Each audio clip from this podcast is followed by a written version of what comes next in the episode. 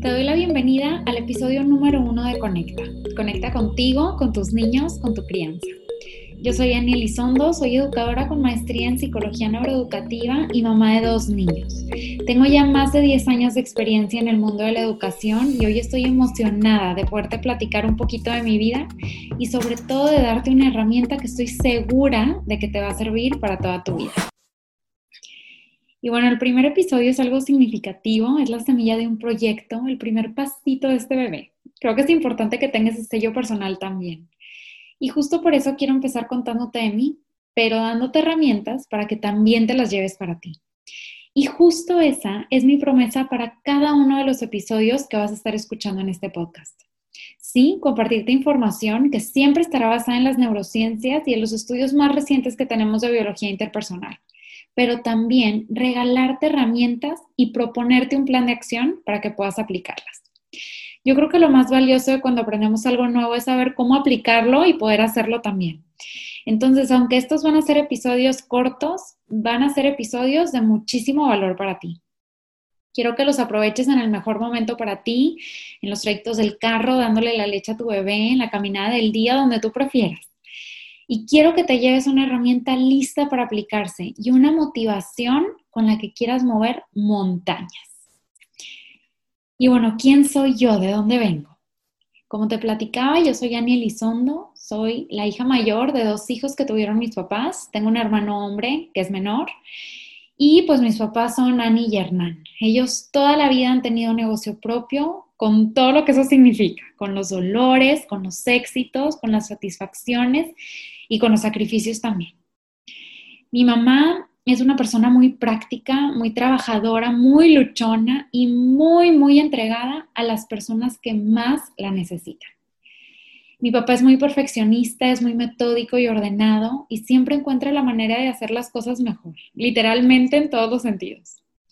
Mi hermano es mecatrónico, es muy tesonero, es súper maduro para su edad y lo admiro enormemente. Y la verdad es que creo que justo lo que escribí de cada uno de ellos es lo que me han contagiado y lo que me hace ser quien soy. Nosotros cuatro somos muy imperfectos. Mi mamá, mi papá, mi hermano y yo somos muy imperfectos. Y aunque se escuche raro, porque a veces cuesta decirlo, la verdad es que vivimos en un mundo preocupado por el que dirán, tratando de mostrar perfección en todo, cuando la verdad yo todavía no conozco a nadie perfecto. Entonces, no entiendo esa necesidad de querer vernos perfectos ante el mundo externo. La verdad es que somos imperfectos y hay que admitirlo. Y justo esa imperfección es la que nos hace crecer y ser quienes somos hoy. Me gusta pensar que los seres humanos somos imperfectos y que justo la búsqueda de la perfección es lo que nos hace crecer, porque el reto siempre va a ser buscar esa perfección integral. Mis papás por mucho tiempo buscaron una perfección laboral. Y eso hizo que yo pasara muchísimo tiempo de mi infancia en casa de mi abuelita, con mi tía Margie, con mi tía Consuelo, con mis primos. Y eso me encantó. Fuera de tal vez algo que para alguien pudiera parecer imperfecto o que para mí pareció imperfecto por muchos años de mi vida, la verdad es que le sacas experiencias perfectas que te hacen ser quien eres hoy. Yo a veces me centro en buscar una perfección familiar y por hacer eso descuido otras áreas de mi vida.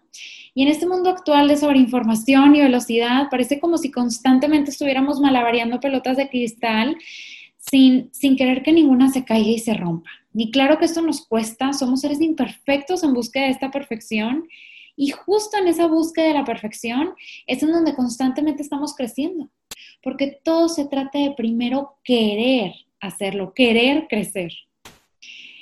Y bueno, creo que esta imperfección también ha hecho yo querer buscar cómo ayudar a las otras personas a crecer.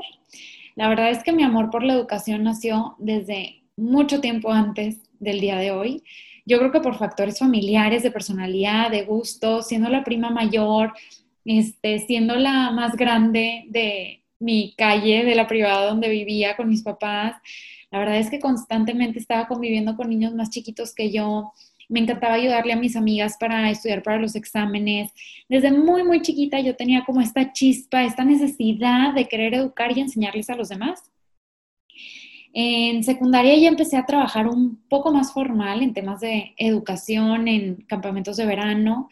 En prepa estuve en un centro de apoyo escolar y, y ahí claro que fui aprendiendo muchísimo más de lo que había detrás de una clase, de lo que implica una planeación, de lo que implica verdaderamente apoyar académicamente a alguien. Eh, y bueno, durante años yo sabía que quería dedicarme al mundo de la educación y la verdad es que en prepa sí fue para mí un shock el yo decir, quiero ser maestra y escuchar a más de una persona decirme, es que eres muy inteligente para eso. Ay, ¿qué significa eso para mí? ¿Eres muy inteligente para ser maestra? La verdad es que el rol del maestro en la sociedad todavía me queda duda de en qué estatus está. Muchas veces está desvalorado cuando en realidad el rol del maestro es un rol tan importante que deja semillas y que deja impactos eternos para muchísimas vidas. No tenemos idea del impacto generacional que podemos hacer con nuestro aporte desde la educación. Entonces, aunque esa fue una frase que me causó shock y que no sé, no, no entendía, no le encontraba la lógica. La verdad es que yo estaba enamorada de mi vocación y, enamorada de lo que yo quería hacer para toda mi vida. Eh, cuando yo estaba trabajando en este centro de apoyo escolar, la dueña de este centro en las mañanas trabajaba en un kinder y me dijo que había recomendado mi perfil porque la directora del kinder estaba buscando maestras para el nuevo ciclo escolar, etcétera. Y claro que yo, bueno, me brillaron los ojos, yo me moría de ganas por ser maestra, por, por tener un salón, eh, por tener a mi grupo de niños, a mi salón de, de alumnos. La verdad es que me emocioné muchísimo, fui al día de prueba, le pedí a la directora ir a otros dos días de prueba porque yo no me quería ir de ahí. Y gracias a Dios que mi carrera se pudo adaptar perfectamente en los horarios. En las mañanas era maestra auxiliar, empecé como maestra auxiliar de maternal Salía como a la una de la tarde, comía de volada, a las cuatro empezaba mis clases de carrera de educación, terminaba a las ocho y media. Y poco a poco, eh, pues bueno, me fui haciendo más cercana a las familias del kinder. Em, por mis horarios de carrera en la tarde, ya no podía estar en este centro de apoyo escolar, pero esta cercanía con las familias me hizo que me empezaran a pedir babysittings y asesorías por mi cuenta. Y la verdad es que me encantó. Exprimía cada minuto de mi día, salía del kinder, comía en media hora, este, de dos y media a tres y media daba asesorías, me iba corriendo para entrar a las cuatro clases. Y la verdad es que ahorita pienso, qué locura, pero la verdad no lo hubiera cambiado por nada.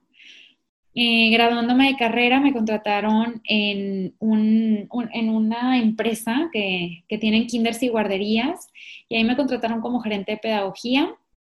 Eh, este cambio de trabajo la verdad es que fue muy natural, pero muy sorpresivo al mismo tiempo. Mi directora de carrera me conocía muy bien porque fui también la presidenta de la mesa directiva de educación. Y me dijo, Ani, pues ya estás por graduarte, me llegó esta vacante, te quiero recomendar. La verdad es que es un puesto muy bueno, en una empresa muy buena. Este, están constantemente innovando en educación. Estoy segura que te va a encantar. Y yo, mis gracias, pero no gracias. Yo quiero, yo quiero emprender, a mí me ha encantado estar dando estas asesorías y babysittings, quiero poner mi negocio de esto.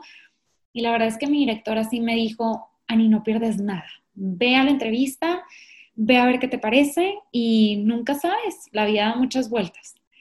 Total, fui a la entrevista, me entrevistaron en ese mismo día tres personas diferentes. Eh, una persona con la que iba a estar trabajando en conjunto, mi jefa directa y el dueño de la empresa. Y la verdad es que me enamoré. Me enamoré de su filosofía, me enamoré de la empresa, me enamoré de la gente, me enamoré del rol que yo iba a desempeñar y dije, claro que quiero trabajar aquí. Entonces, pues ahí estuve eh, durante dos años como gerente de pedagogía, aprendí muchísimo en temas administrativos, de liderazgo de equipos, de capacitación, tuve muchísimo más contacto con papás, retroalimentación, etcétera.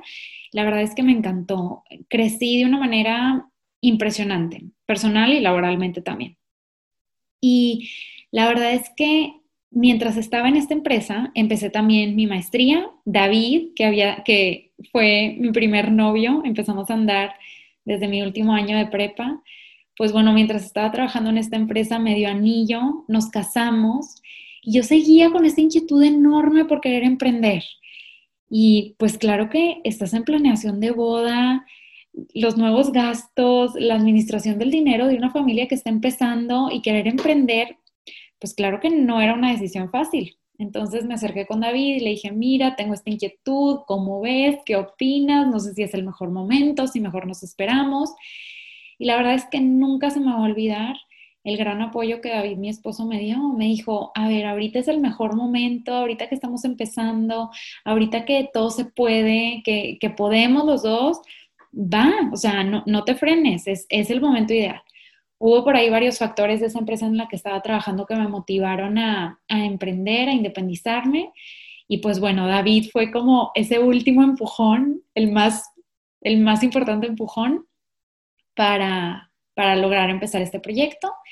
Y pues ya después de muchísimos años de estar pensando en, este emprendimiento que yo quería hacer, de asesorías, babysitting, etcétera, pues comencé con Teachers for You. Eh, Teachers for You era un equipo de maestras que lo tuve durante tres años y medio, más de 50 maestras, logramos darle servicio a más de 100 familias y pues tanto las maestras como yo dábamos estos servicios de asesorías y babysitting. Prácticamente yo hacía todo, las fotos, las redes sociales, cobrar, pagar, recibos, capacitaciones, contratación de, maestras, etc. Y la verdad es que se pueden imaginar, pues, los que son papás, sobre todo las mamás, sabrán que somos los clientes más especiales y sobre todo si se trata de nuestros hijos. Entonces, la verdad es que aprendí muchísimo en temas de servicio al cliente, este, de retroalimentación, de contacto con mamás, etcétera, y sobre todo el liderazgo de equipos que ahora sí era yo o yo, no había otra opción. Y me encantó, aprendí muchísimo, la verdad. Y durante este negocio de Teachers for You, pues me embaracé de David, a mi primer hijo, me gradué de la maestría, me embaracé de Pablo y ya cuando, cuando empecé con este embarazo de Pablo, todavía más me empecé a cuestionar mi rol familia-trabajo. En un inicio, uno de los factores importantes que, que me motivaron más a estudiar educación era que yo podía tener este balance entre familia y trabajo, que para mí era muy importante de tener, por mi historia, por lo que yo había vivido, por lo que yo veía en mi familia, en otras familias, etc. Y una gran motivación para independizarme también era poder tener este balance más natural con mi familia trabajo. Y pues bueno, a la hora de, estar viendo cómo estaba creciendo Teachers for You, mi rol, que, que, era lo que necesitaba hacer, etcétera, la verdad es que dije, a ver, yo esto lo hice para tener un balance familia-trabajo y no lo estoy teniendo tan fácil. Entonces, pues empecé a cuestionarme mucho mi rol, a definir prioridades, etcétera. David, mi esposo, es financiero y, y bueno, lo platicamos, la verdad es que durante muchos meses, porque pues por tantos años que quería tener Teachers for You y era mi bebé y claro que no lo quería soltar. Y me dijo, mira, es que no lo tienes que soltar, o sea, vende el equipo, quédate con la marca y enfócate en lo que más te está gustando ahorita, que es la capacitación. Y claro, la verdad es que cuando yo salía de capacitaciones con mis maestras, este, yo, haz de cuenta que salía levitando, ¿verdad? Es algo que me llena poder compartir este, lo poquito que sé, lo que puede funcionarle a los demás, con los niños, poder impactar en la vida de los niños por medio de los maestros o de los papás que están al pendiente de ellos. Entonces, pues me encantó la idea tomé la decisión de ser este equipo de maestras. Em, y una de las maestras de este equipo, Jessie, que estuvo conmigo durante más de tres años, eh, le hice esta propuesta, le encantó y ella se quedó a cargo del equipo y así yo pude empezar lo que ahora se llama Teaching for You. La verdad es que yo creo en una educación consciente basada en el respeto y la conexión. Mi palabra favorita es la palabra conexión y todos mis proyectos están basados en eso porque la conexión hace todo. Cuando nosotros conectamos con nosotros mismos, con nuestros niños, con nuestro entorno, la verdad es que todo fluye. El cerebro se moldea a partir de las experiencias y no podemos generar experiencias si no estamos conectados con nosotros mismos y con nuestros niños. Entonces, pues bueno, ese es de dónde vengo y quién soy yo actualmente. Actualmente me gusta definirme como una maestra enseñando y una mamá aprendiendo, en constante aprendizaje. Mi esposo y yo acabamos de cumplir cuatro años de casados y en esta pandemia, me, me, esta pandemia me ha confirmado del equipazo que somos con los niños, con los retos, con los éxitos, con las satisfacciones, con los empujones que nos tenemos que dar mutuamente, empujones de, motivación, ¿verdad? No crean que otro tipo de empujones. Pero la verdad es que somos un equipazo. Y un equipazo imperfecto también, no, no te dejes sorprender tan fácil. La verdad es que este equipazo imperfecto es lo que me motiva cada día a seguir aprendiendo y hacer este podcast que espero que también te motive a ti. Y bueno, no sé si te acuerdas que al principio te decía que durante todos los podcasts o todos los episodios, más bien, te voy a estar dando un tema, te voy a dar este fundamento eh, basado en las neurociencias, te voy a dar una herramienta y cómo puedes aplicar esa herramienta tal cual para que vayas armando como tu caja de herramientas de crianza. Y bueno, todo lo que te platiqué el día de hoy es algo que se llama storytelling. Y ahorita esa palabra está muy de moda en temas de marketing, pero hoy no voy a hablar de marketing porque definitivamente no es mi área de expertise. Voy a hablar de conciencia personal. Algo de lo que nos habla Daniel Siegel también es una estrategia que, que aprendí en su libro. Y bueno, para las personas que apenas están adentrándose en el tema de parenting, de crianza, etcétera, uno de los primeros libros que pueden leer es El que quieran, pero de Daniel Siegel. La verdad es que es lo máximo.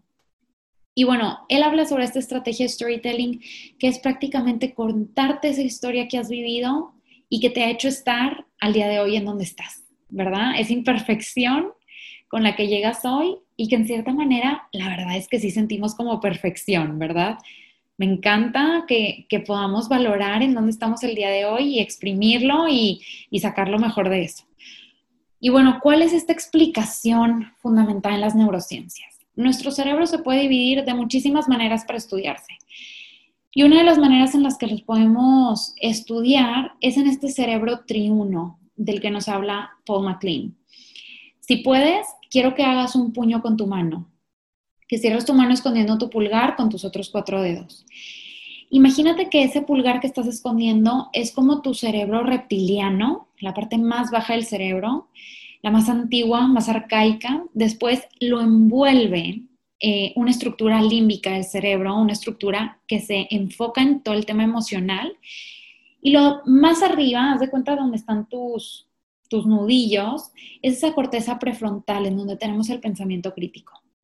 La herramienta de hoy de la que estamos platicando se llama storytelling y el storytelling nos hace reflexionar de qué hemos vivido hasta hoy y lo que somos hoy, con los sufrimientos, las satisfacciones y cómo las has visto hasta hoy, porque justo eso es lo que te define, la actitud que, que tienes ante esas situaciones que la vida te ha puesto enfrente. Y bueno, ¿cuántas veces no nos pasa que la vida nos da golpes duros y decimos, ¿por qué a mí? ese por qué a mí te lo quiero como desmenuzar en, estas, en esta estructura cerebral, ¿ok? El por qué a mí, en el cerebro reptiliano, en esa parte baja, es la vida como una amenaza. ¿Por qué a mí? ¿Por qué contra mí? ¿Por qué yo tengo que sufrir esto? Es como una amenaza. Después ven el cerebro límbico, que es esta emoción en espiral, en espiral hacia abajo, que solamente nos quedamos pensando en el por qué a mí soy lo peor, por qué siempre me tiene que pasar lo peor, yo no puedo con esto, mi vida es un desastre, hacia abajo, hacia abajo, hacia abajo. Y claro que si nos quedamos ahí, nunca vamos a llegar a esa corteza prefrontal, al neocórtex. Entonces, ese por qué a mí, que muchas veces sentimos cuando no somos conscientes de nuestra historia, cuando no aplicamos este storytelling, nos hunde literalmente. Hoy te invito a que uses esta herramienta de storytelling para que sí seas consciente de la imperfección, de los dolores que te ha tocado vivir, de los sufrimientos, de los retos, de lo complicada que muchas veces puede ser la vida, pero que al final eso deberíamos de verlo con agradecimiento. Gracias que viví todo eso, porque gracias a eso soy quien soy hoy. Tal vez gracias a ese sufrimiento conociste a la persona más importante que tienes en tu vida.